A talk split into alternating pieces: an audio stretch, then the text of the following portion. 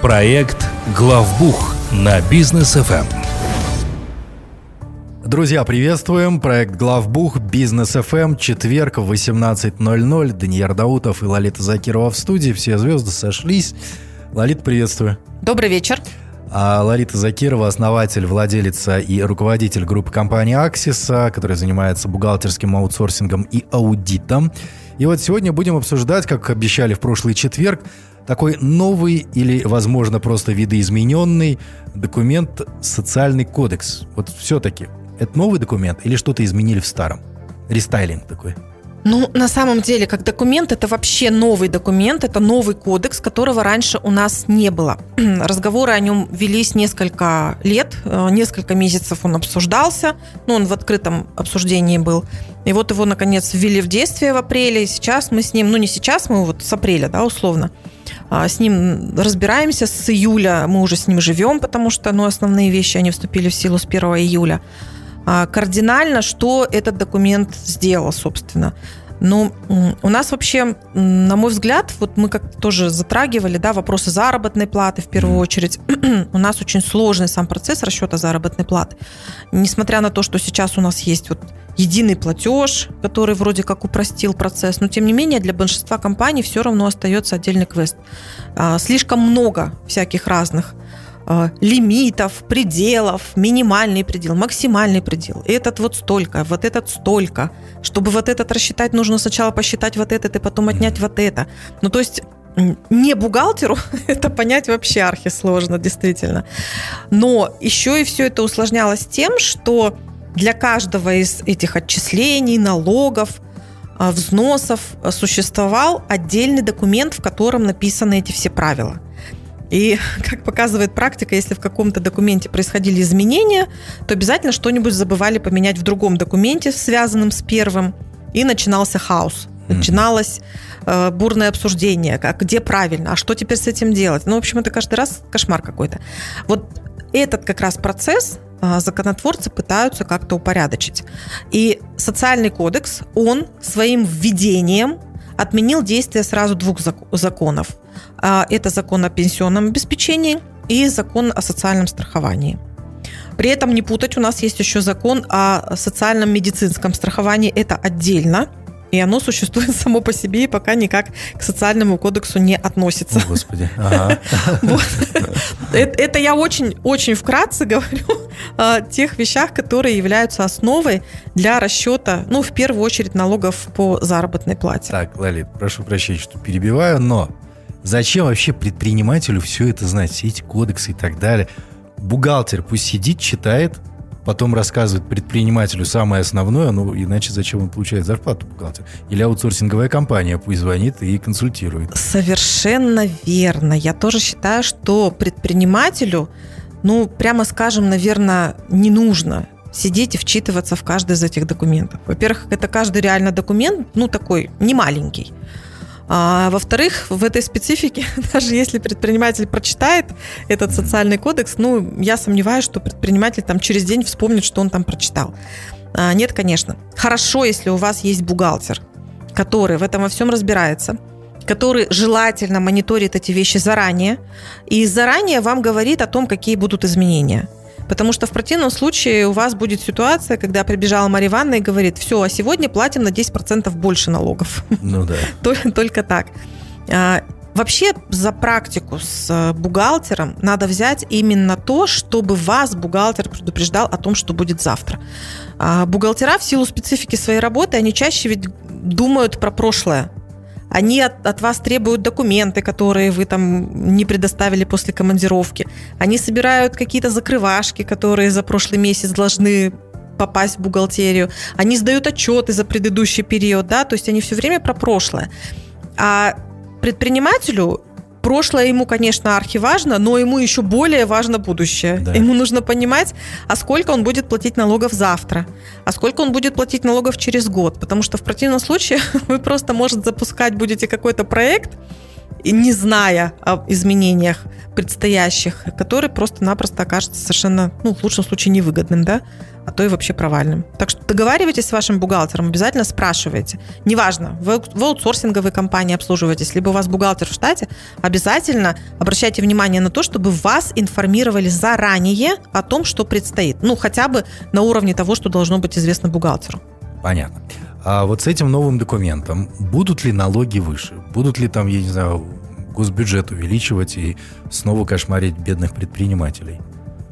Ну, в целом, как бы, как бы сказать, вот на сегодняшний день этот документ, собственно, собрал в себе определенные вещи, которые были в двух предыдущих документах, ну, если в целом. Да, конечно, там есть определенные изменения, они э, во многом коснулись, например, индивидуальных предпринимателей. То есть у нас были возможности, я думаю, тоже об этом наверняка индивидуальные предприниматели видели, слышали, да, что можно определенным образом делать отчисления перед пенсией, тогда у тебя пенсия будет чуть-чуть побольше, либо на э, период перед декретом, тоже делать определенное отчисление немножко по-другому, тогда декрет у тебя будет, декретные будут выплаты побольше. И вот с введением э, социального кодекса э, все вот эти лазейки, они закрылись.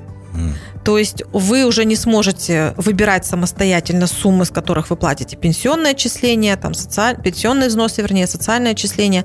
Сумма должна быть единая, дабы выровнять ну, все в, в единую систему. К этому, опять же, все шло несколько лет, поэтому я все-таки это не как сюрприз воспринимаю, а как, наверное, упорядочивание процессов определенных.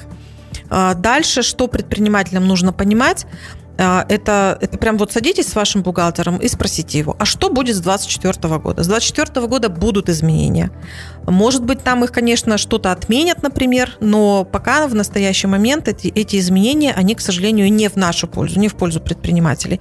Несмотря на то, что нам говорят, что все упрощают, а, что все, нам очень сильно облегчают жизнь, но пока это больше, наверное, про облегчение карманов речь. Но, к сожалению, да. А если, например, у предпринимателя, у компании а, сотрудники в основном на ГПХ, а не в штате, вот этот вот социальный кодекс, он как-то регулирует взаимодействие а, бизнеса и а, сотрудников? Ну, у нас вообще вот это искаженное понятие, да, сотрудник. Сотрудник, э, такого понятия в законодательстве нет, есть работник. Если мы говорим работник и работодатель, то это трудовой кодекс и трудовые взаимоотношения. Это отдельный закон, это отдельные правила, и этому нужно, естественно, следовать и все соблюдать. Но у нас такая практика сложилась, что очень много физических лиц, они работают в одной и той же компании на протяжении нескольких лет, но у них нет а, трудового контракта с конкретной компанией. С э, такими физическими лицами компании определенные предпочитают заключать так называемые договоры гражданско-правового характера. Угу. То есть это договор ГПХ. Уже это у нас прям как отдельный вид договоров. Да. По, вообще, по правилам, если физическое лицо оказывает какие-то разовые услуги, и оно может их оказывать э, в любое удобное для этого физического лица время, да, ну, там, не знаю, уборщица, да, то есть она приходит, когда там удобно. Ее никто не заставляет приходить обязательно там в 5 утра, условно.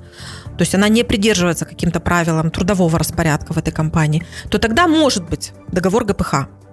Но если речь идет о том, что уборщица должна с 9 до 6 находиться на территории компании и убирать вот конкретно вот эту территорию, вот закрепленную там за ней.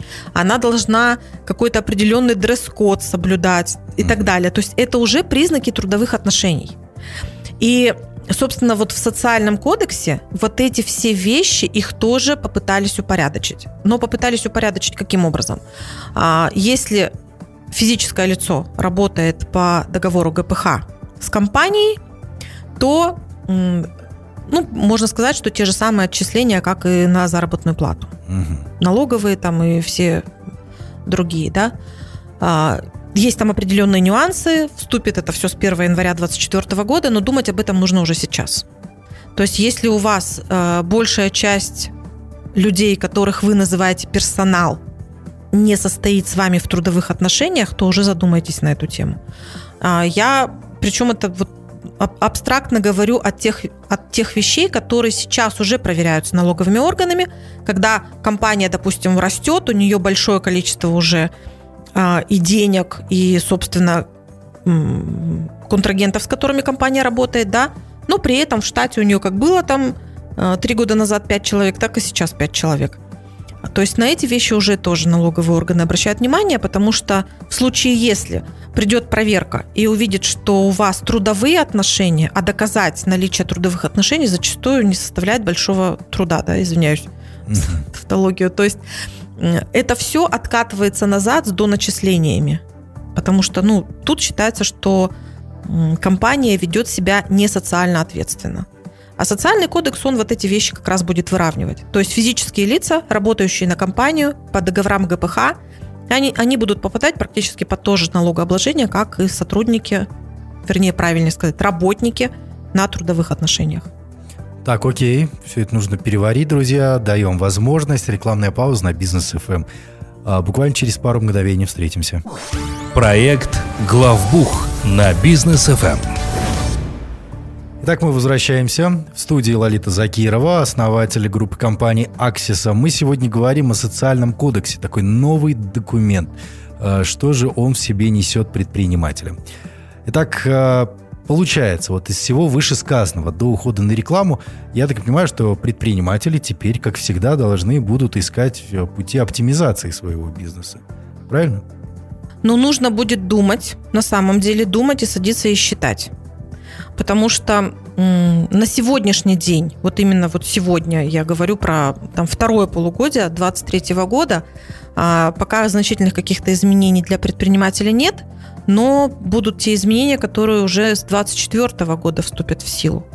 И если вы, ну, грубо говоря, сегодня не подумаете о том, как вы будете оптимизировать свои расходы, вам элементарно нужно будет думать тогда, откуда вы будете брать деньги.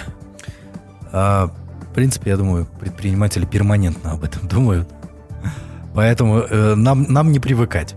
А по поводу аутсорсинга, как группа компании Axis может помочь в этом вопросе, да, если вдруг э, ни предприниматель не хочет разбираться в этом социальном кодексе, а штатный бухгалтер, ну, не совсем понимает, да или времени нет э, вдаваться в подробности. В Аксисе вы уже полностью изучили документ, полностью ли сможете проконсультироваться или в чем-то помочь нашим слушателям? Да, на самом деле мы документ начали, собственно, изучать в апреле, как только он появился.